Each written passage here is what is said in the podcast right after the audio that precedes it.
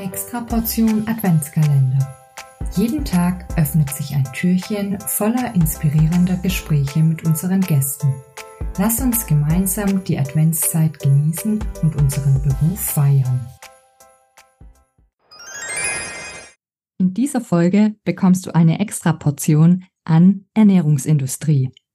Ob Allergene oder Nährwerte, unser heutiger Gast hat auf alle freundlichen und unfreundlichen Verbraucherfragen eine Antwort. Durch ihre Reiselust trefft ihr sie weltweit in Supermärkten. Und ja, sie ist eine von denen, die wahrscheinlich mehrere Produkte gleichzeitig in der Hand hält und genau unter die Lupe nimmt. Ob Allergene, Nährwerte oder Nutri-Score, ein prüfender Blick von ihr darf nicht fehlen. Wir freuen uns, dass du deine langjährige Berufserfahrung als Ernährungsexpertin mit uns teilst. Herzlich willkommen, Heike Grothaus. Schön, dass du da bist. Ich danke auch. Herzlich willkommen. Vielen Dank für die Einladung und euer Interesse an der Ernährungsindustrie und an meinem Arbeitsgebiet. Heike, der Nutri-Score ist eine freiwillige Kennzeichnung. Das Gesetz ist seit 2020 in Kraft getreten. Seither einiges an Diskussionen und auch Verbesserungsvorschläge zum Nutri-Score. Mit welchen Anpassungen beschäftigst du dich aktuell in deinem Berufsalltag? Wie du schon gesagt hast, der Nutri-Score ist eine freiwillige Kennzeichnung ja, der Verpackungen oder der Lebensmittel. Und es gab einiges an Kritik und an Verbesserungsvorschlägen, die halt gewisse Nährstoffe betrifft, insbesondere den Zuckergehalt und den Salzgehalt. Und in einem Update äh, wird nun mittlerweile ähm, ab dem 1.1. nächsten Jahres ähm, eine überarbeitete Version angewendet und alle Produkte, die ab dem 1.1. auf den Markt kommen, müssen nun mit dem neuen und ähm, aktualisierten Algorithmus gekennzeichnet werden. Man hat insbesondere den Zuckergehalt angepasst. Das heißt, es gibt jetzt ähm, für Lebensmittel, die mehr Zucker enthalten, mehr Negativpunkte.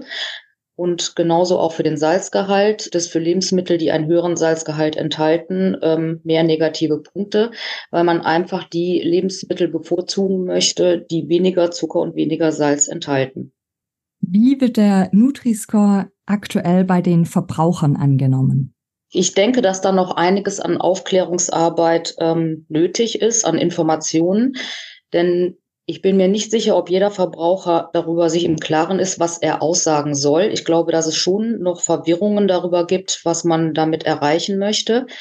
Und ähm, es gibt auch immer mal wieder Anfragen, in denen man mitbekommt, dass dem Verbraucher es nicht ganz klar ist, den zu verstehen, denn sie vergleichen dann Produkte miteinander in einer Kategorie und in, ihnen ist nicht klar, warum jetzt ein bestimmtes Produkt ein B hat und das andere C, also verstehen es nicht unbedingt und fragen dann aber nach. Und das finde ich ganz gut, weil man dann halt darüber aufklären kann äh, und erläutern kann, wie man zu dieser Berechnung kommt. Sie geben ja nur die oder den Durchschnitt oder aus den Nährwerten bekannt. Das heißt also, die Information, die Nährwertinformation ist auf der Verpackung ja sowieso schon enthalten verpflichtend enthalten. Der Nutri-Score wird ja aus den angegebenen Nährwerten berechnet. Und insofern ist es quasi auch eine doppelte Kennzeichnung. Und was wichtig ist zu wissen, ist, dass es halt dazu dienen soll, die ähm, Lebensmittel innerhalb einer Lebensmittelkategorie miteinander zu vergleichen und nicht ähm, zu sagen, ja, bloß weil da jetzt ein grünes A drauf ist, ist es ein gesundes Lebensmittel. Das ist eigentlich nicht die Aussage, die damit getroffen werden soll. Hast du das Gefühl, dass es den Verbrauchern klar ist? Teils, teils. Ich glaube schon, dass sich da einige mit auseinandersetzen. Auf der anderen Seite glaube ich aber auch, dass es ein sehr komplexes Thema ist, was nicht allen Verbrauchern klar ist, was auch der Sinn dahinter ist. Das glaube ich ehrlich gesagt nicht unbedingt. Was können wir als Ernährungsexpertinnen tun, um hier noch mehr Aufklärungsarbeit zu leisten?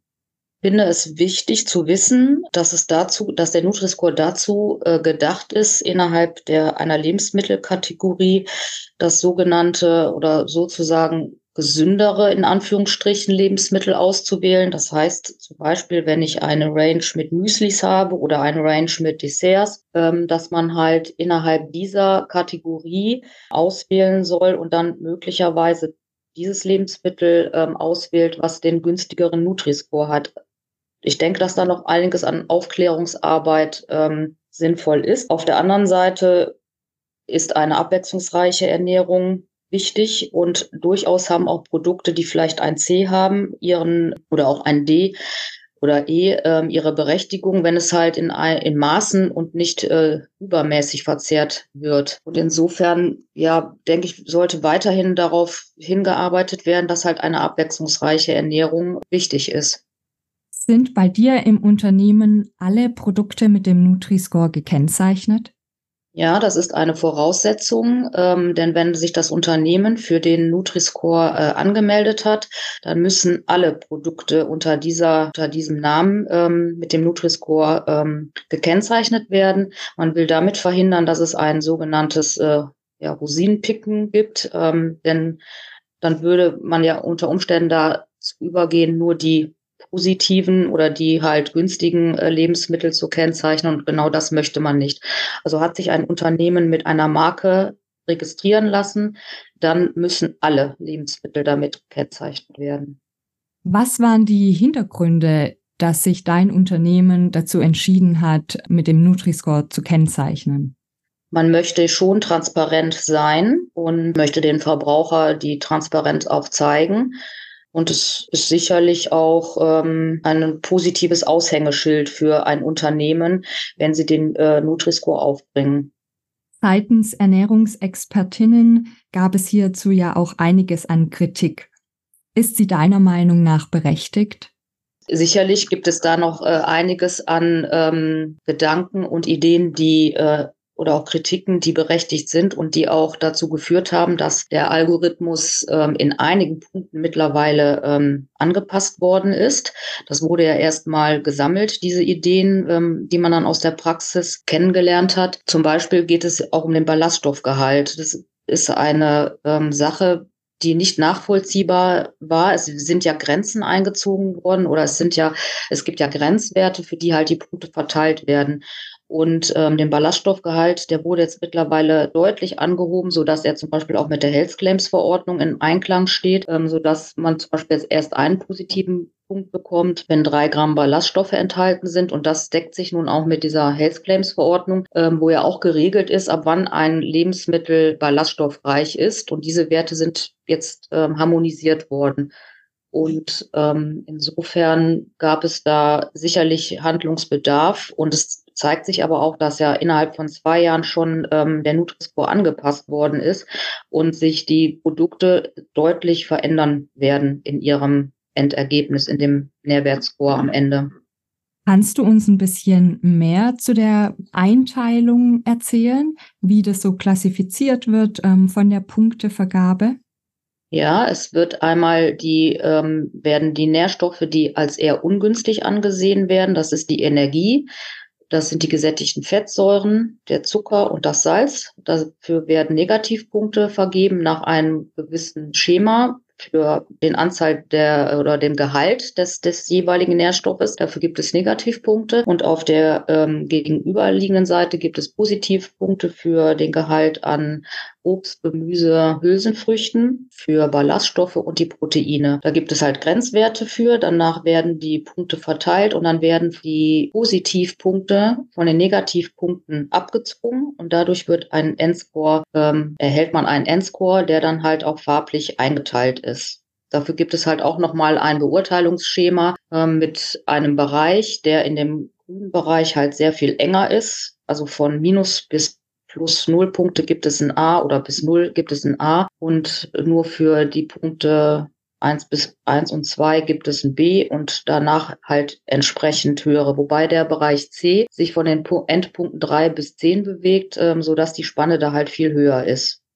Dann gibt es noch ähm, ja, wird noch ähm, in Kategorien unterschieden. Getränke werden mittlerweile oder werden anders bewertet. Da hat man jetzt zum Beispiel die Süßungsmittel mit aufgenommen. Das heißt, Getränke, ähm, die mit Süßungsmitteln gesüßt werden, bekommen per se noch vier Negativpunkte dazu. Allein dadurch, dass halt Süßungsmittel enthalten sind, weil man verhindern möchte, dass ähm, ja die Getränke zwar jetzt weniger süß sind, aber dann halt mit Süßungsmittel doch wieder die gleiche Süße erhalten. Und ähm, das ist, glaube ich, auch für die Getränkeindustrie sehr äh, einschneidend. Welche Kategorie ist deine Lieblingskategorie? Mit welchen ja, Lebensmittelgruppen beschäftigst du dich am liebsten? Interessant finde ich, dass halt äh, die Öle, also die pflanzlichen Öle, nun mit ähm, auch sehr deutlich sich unterscheiden, und zwar im Verhältnis vom, ähm, ja, von den gesättigten und ungesättigten Fettsäuren. Und dass zum Beispiel auch ein Öl ein C bekommt und ein Öl aber trotzdem ja auch die, eine Berechtigung in der gesunden Ernährung hat. Ansonsten persönlich sehe ich halt zu, dass ähm, möglichst wenig Zucker enthalten ist. Das ist für mich schon ein Kriterium. Und bist du da für alle Lebensmittel oder für alle Produkte bei euch im Unternehmen zuständig? Oder kümmerst du dich um die Müslis oder zum Beispiel um die Dekore für die Weihnachtszeit? Ich kümmere mich jetzt in erster Linie um Desserts. Da gibt es für die Weihnachtszeit nicht so viel, aber natürlich bekomme ich auch mit, gerade was auch den Nutri-Score ähm, betrifft, wie halt auch Dekore jetzt für die Weihnachtszeit ähm, urteilt werden. Und da ist es natürlich durch den aktualisierten Algorithmus so, dass gerade zuckerhaltige Dekore mehr in Richtung D und E rutschen, weil sie halt in der Regel ähm, doch sehr zuckerhaltig sind oder überwiegend Zucker enthalten, aber sie ja auch mehr als Dekor gedacht sind. Dann gibt es ja zusätzlich zum Nutri-Score auch noch die Nova-Klassifizierung von Lebensmitteln. Hier werden sie ja nach Verarbeitung in vier Gruppen eingeteilt. Wird dies bei dir im Unternehmen auch schon berücksichtigt? Nein, das wird bei uns noch nicht berücksichtigt. Wir kennen selbstverständlich die ähm, Diskussion dazu, aber auch da ähm, gibt es durchaus unterschiedliche Ansätze und es gibt auch nichts Harmonisiertes. Es gibt nämlich mehrere ähm, Kategorisierungen. Nova ist nur eins davon. Es gibt noch eine ganze Anzahl weiterer und ähm, daran wird gearbeitet. Ähm, also wir wissen um diese Diskussion, aber ähm, eine Berücksichtigung findet das bei uns im Unternehmen noch nicht. Nein. Du beschäftigst dich mit den Verbraucherfragen zu den Themen Allergenen und Kennzeichnung. Was ist so die häufigste Frage, die kommt? Die häufigste Frage ist eigentlich, dass ähm, die Verbrauchenden eine Allergie haben gegen gewisse ähm, Lebensmittel oder gewisse Allergene und sie nachfragen, welche Lebensmittel können wir trotzdem essen. Sie fordern ähm, Listen an, ähm, Aufstellungen über Produkte, die ähm, äh, die sie trotzdem verzehren könnten. Sie fragen auch schon mal nach, ähm, wie wir das mit der Spurenkennzeichnung handhaben, weil sie irritiert sind, wenn wir zum Beispiel einen Spurenhinweis äh, aufbringen. Ähm, es gibt aber auch Anfragen zu Zusatzstoffen und ähm, auch wie wir die Nährwerte berechnen. Im Grunde ist es sehr vielfältig, aber ich beantworte in erster Linie die Anfragen zu den Allergenen. Ja, Spurenkennzeichnung war ein gutes Stichwort. Wie handhabt ihr das bei euch im Unternehmen? Also du hast gerade schon erzählt, ihr bringt oder habt bei Produkten in Spuren eine Spurenkennzeichnung drauf und bei anderen nicht. Und das irritiert auch die Verbraucher. Welche Hintergründe ähm, habt ihr dafür, dass es auf manchen Produkten draufsteht und auf manchen nicht?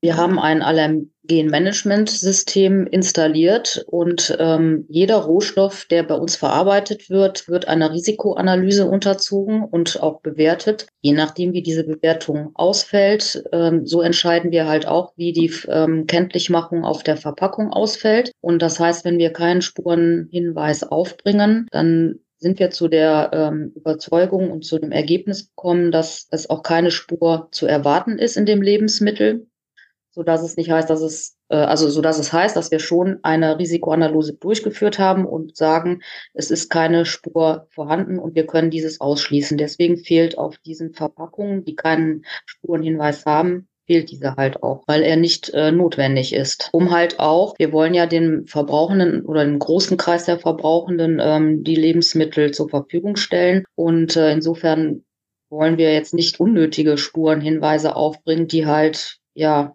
überhaupt keine Relevanz finden. Ja, spannend. Die Frage hat mich auch natürlich persönlich sehr interessiert. Ähm, auch ich habe in meinem Alltag mit Allergenen und gerade der Spurenkennzeichnung viel zu tun. Ähm, doch, glaube ich, unterscheidet sich unser Berufsalltag grundlegend. Du arbeitest für die Lebensmittelindustrie, was ich mega spannend finde. Und ich glaube, Moni und ich haben uns auch so viele oder hatten da so viele Fragen dazu, die wir gar nicht alles stellen können, weil wir das Thema mega spannend finden und uns so freuen, dass wir da mal jemand ja am Mikrofon haben. Nehm uns doch mal mit in deinen Berufsalltag. Wie sieht dein Aufgabengebiet so aus an einem Tag, zum Beispiel am Montag? Was machst du als erstes? Ja, um welche Dinge kümmerst du dich da?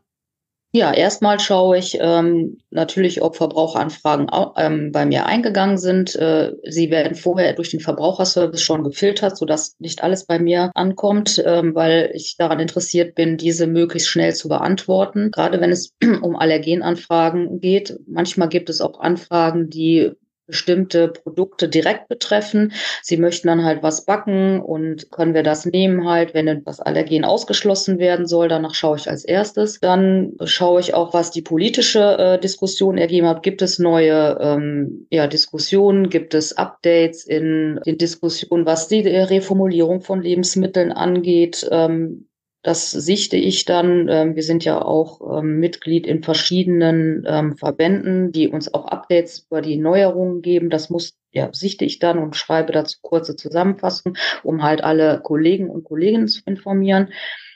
Dann geht es äh, darum, wenn neue Produkte auf den Markt kommen, die Rezepturen zu prüfen und ähm, für die Produktion freizugeben. Und dann geht es halt auch an die Deklaration, dass die Zutatenlisten erstellt werden, dass Nährwerte erstellt werden.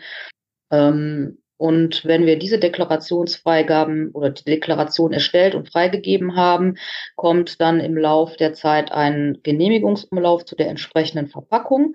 Äh, auch diesen schauen wir uns dann natürlich an, ob alle Kennzeichnungselemente, die ähm, notwendig sind, richtig äh, aufgebracht und äh, vollständig sind. Ja, spannend. Das heißt, es äh, ist sozusagen dein Montagsalltag oder jeder Tag. Gibt es denn eigentlich gerade zur Weihnachtszeit einen Unterschied in deinem Arbeitsalltag? Nein, einen Unterschied gibt es nicht. Es ist schon so, dass wir halt weit im Voraus ähm, unsere Produkte äh, bearbeiten und freigeben, damit die halt auch ähm, pünktlich zum Weihnachtsgeschäft beispielsweise im Handel sind, äh, so dass wir halt jetzt auch schon die Verpackungen geprüft haben, die dann zur Weihnachtszeit im, im Handel sind. Das heißt, wir sind halt derzeit immer so ein bisschen voraus, damit wir zur Saison oder halt ja zur entsprechenden Zeit auch fertig sind mit den ganzen Verpackungen und. Wann startet es dann das Weihnachtsgeschäft? Im, im Mai dann schon oder im, an Ostern sozusagen oder wie? Ja, das fängt schon so im Frühjahr, Sommer an, ähm, weil die brauchen schon eine lange Vorlaufzeit, weil es muss ja ähm, die Agentur oder der Druck in Auftrag gegeben werden, dass die Verpackungen ähm, also pünktlich fertig gedruckt sind und die Produktion muss so äh, ausgesteuert werden, dass halt die Produkte auch im Handel sind. Und teilweise, wie man ja weiß, geht es im September mit Lebkuchen und weiterem los. Und äh, insofern ähm, ist das schon, ja, Frühsommer, man dann schon damit beschäftigt mit diesen Produkten, ja. Interessant. Irgendwie stelle ich mir das dann so vor. An Ostern äh, beschäftigst du dich mit Weihnachtsartikeln und an Weihnachten mit Osterartikeln? Ja, ungefähr. Also äh, ne, jetzt kommt ähm, ja, kommen halt auch so saisonale Sachen auf den Markt und da schaut man auch schon, jetzt kommen wir Richtung Herbst, aber für nächstes Frühjahr ist auch schon äh, geklärt, was da auf den Markt kommen soll. Da ist man schon mhm. immer weit im Voraus, ja. Aber es dauert halt auch wirklich seine Zeit, bis alles fertig sind, bis alle Abteilungen durchlaufen sind, bis halt ähm, mhm. die Allergene geprüft sind, Marketing gesagt hat, was sie auf der Verpackung drauf haben. Wenn es dann noch um Zertifizierung wie vegan oder vegetarisch geht, ähm, das braucht wirklich wirklich alles sehr viel Zeit. Spezifikationsprüfungen, das nimmt viel Zeit in Anspruch. Du hast vorher auch schon die Rezepturen mal angesprochen, dass das auch ein Teil deiner Tätigkeit ist, die zu prüfen oder die anzuschauen, wenn ich das richtig verstanden habe. Hast du denn Einfluss auf die Zutaten eines Produktes? Eigentlich nur insofern, dass wir beurteilen, ob sie halt zugelassen sind. Ähm, das andere ähm, passiert alles in der Produktentwicklung. Ähm, die werden sicherlich von uns auch informiert, wenn irgendwas äh, nicht mehr zugelassen ist. Ähm, spielt ja viel der Gesetzestext, das Lebensmittelrecht eine Rolle. Es gibt Begrenzungen, Höchstmengen, die eingehalten werden müssen. Das ähm, kontrollieren wir dann schon, aber die Rezepthoheit liegt in erster Linie in der Produktentwicklung. Wir schauen dann schon, ja, ob die äh, Zusatzstoffe, ob die ähm, so in Ordnung sind, ob die Höchstmengen eingehalten werden, sofern welche vorliegen, ob es für diese Produktkategorie zulässig ist, dass die eingesetzt werden. Sowas prüfen wir schon. Also alles das, was lebensmittelrechtliche ähm, Parameter mhm. sind, die kontrollieren wir. Aber wie gesagt, die, was den Geschmack und die Rezepthoheit angeht, liegt überwiegend in der Produktentwicklung. Okay. Ah, interessant. Also ich kenne mich ja in der Lebensmittelindustrie nicht aus. Aber für mich hört sich das jetzt so an. Ähm, ist es so, dass zum Beispiel jetzt eine Zutat, weiß ich nicht, ähm, Anisaroma oder sowas zum Beispiel, dann gar nicht in einem, weiß ich nicht, in einem Kuchen zum Beispiel zugelassen sein darf, sondern nur in Dekor? Ist jetzt vielleicht kein ähm, also Beispiel, aber weißt du, was ich meine? Also gibt es quasi ja. richtige Vorgaben, die und die Zutaten dürfen nur in den und den Produkten vorkommen? Es gibt Zusatzstoffe, also nicht generell die Zutaten, also man unterscheidet da schon die Zutaten, was auch Lebensmittel sind, ähm, aber es geht da auch in erster Linie um Zusatzstoffe. Ah, okay. Sowas Verdickungsmittel oder auch die Süßungsmittel, die zum Beispiel auch für Desserts begrenzt sind. Da darf man halt nicht ähm, so viel reintun, wie man möchte. Ja, so, ja. ist schon begrenzt und das ähm, kontrollieren wir dann schon, ob sie das auch einhalten. Und äh, kommt es vor oder wie oft kommt es vor, dass, ähm, dass die Mengen vielleicht überschritten sind oder was? Das kommt nicht häufig ja. vor, weil sie natürlich auch schon informiert sind und wir natürlich auch versuchen, vorher darauf ähm, aufmerksam zu machen, um halt auch Doppelarbeit zu sparen. Also das kommt nicht häufig vor, aber mhm. ähm, kontrollieren muss man es trotzdem.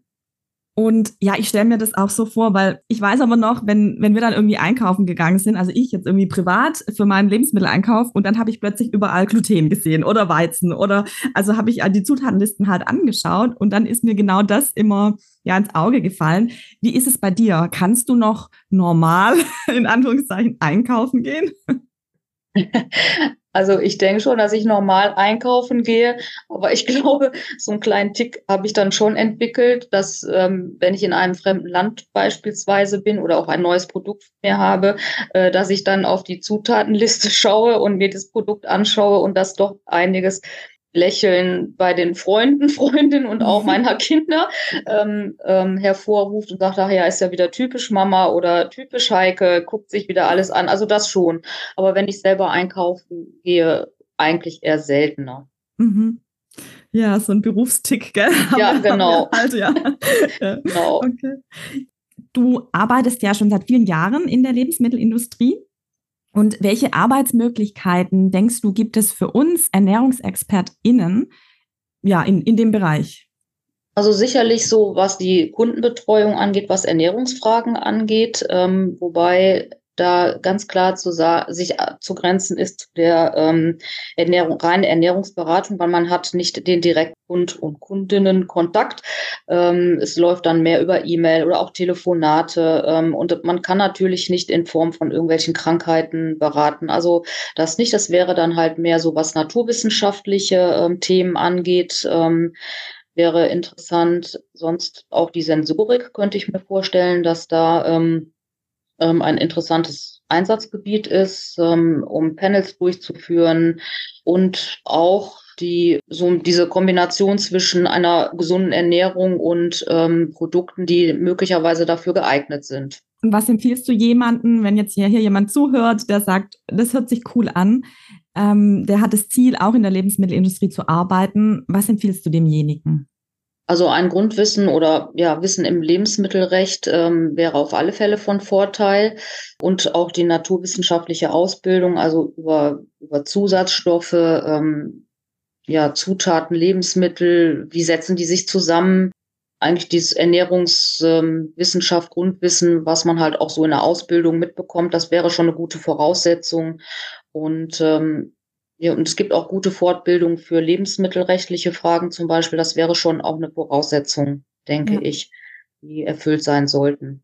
Ja, bevor wir jetzt langsam zum Ende kommen, habe ich noch eine Frage oder ein paar Fragen, mal schauen, ähm, zum Thema so als Ausblick. Also wie wird unsere Zukunft aussehen? Was wollen Hersteller in Zukunft bieten?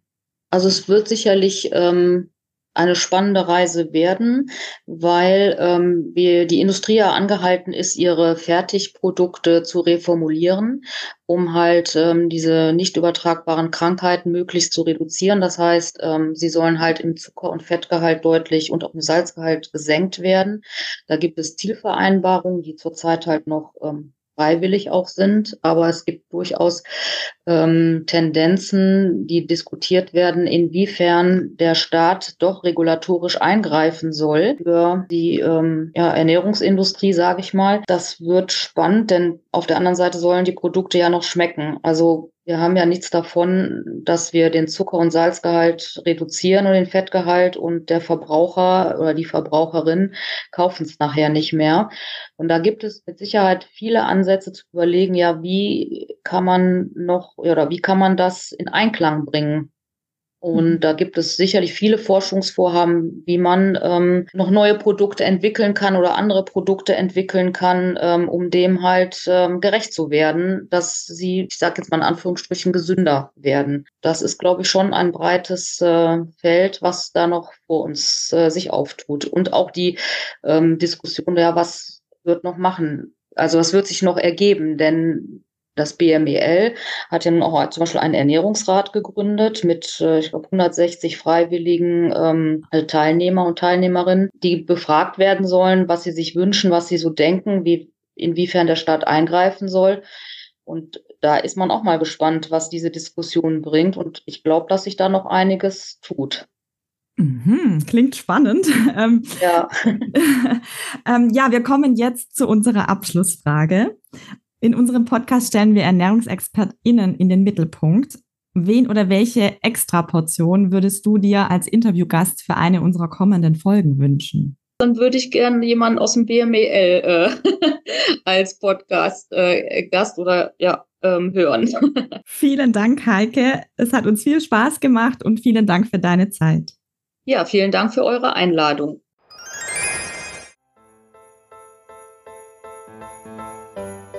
Fürs Zuhören. Wir wünschen dir eine extra Portion Adventsgrüße, deine Simone und Ulla.